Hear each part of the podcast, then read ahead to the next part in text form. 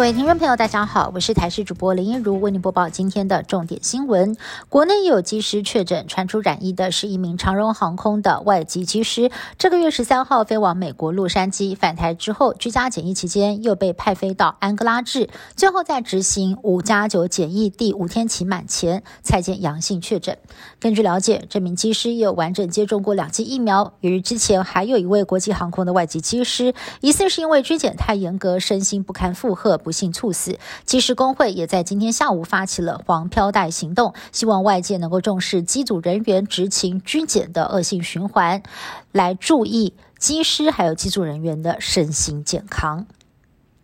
劳动部在去年开始推出了劳工纾困贷款，帮助受疫情影响的劳工朋友们渡过难关。但是立委爆料，有多达一千四百一十五人明明就不是劳工身份，却向八大公股行库申贷成功，包括了义务役军人、军校军费生、公务人员、学校专任人员，还有国营事业受雇者，甚至有人把纾困贷款拿来炒股票，痛批实在是太夸张。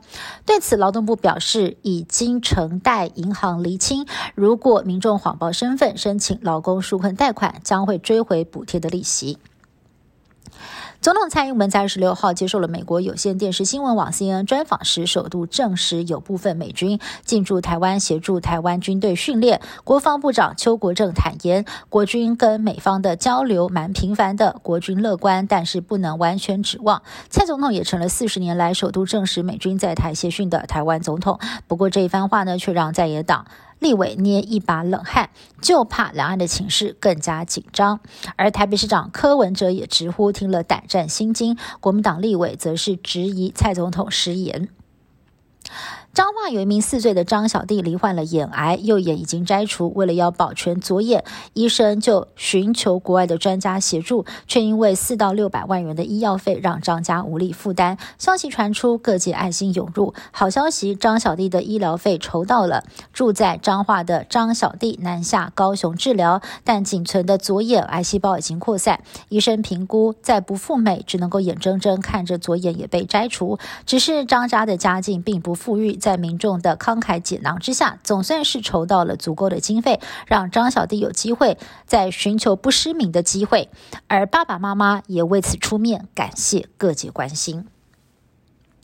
美国 FDA 专家小组日前建议，可以替五到十一岁的小朋友打辉瑞疫苗。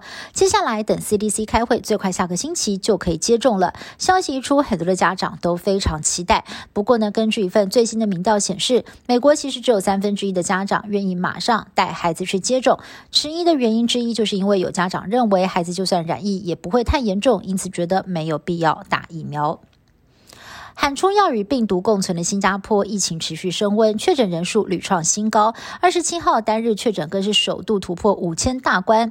新国当局正在调查病例激增的原因。虽然有将近百分之九十九的病患都是属于轻症或者是无症状，但是确诊人数增加太快，加护病房的使用率已经是逼近了八成。近年来，性别意识越来越进步，有越来越多人开始理解性别不是只有男生跟女生。美国国务院也跟上了这波潮流哦。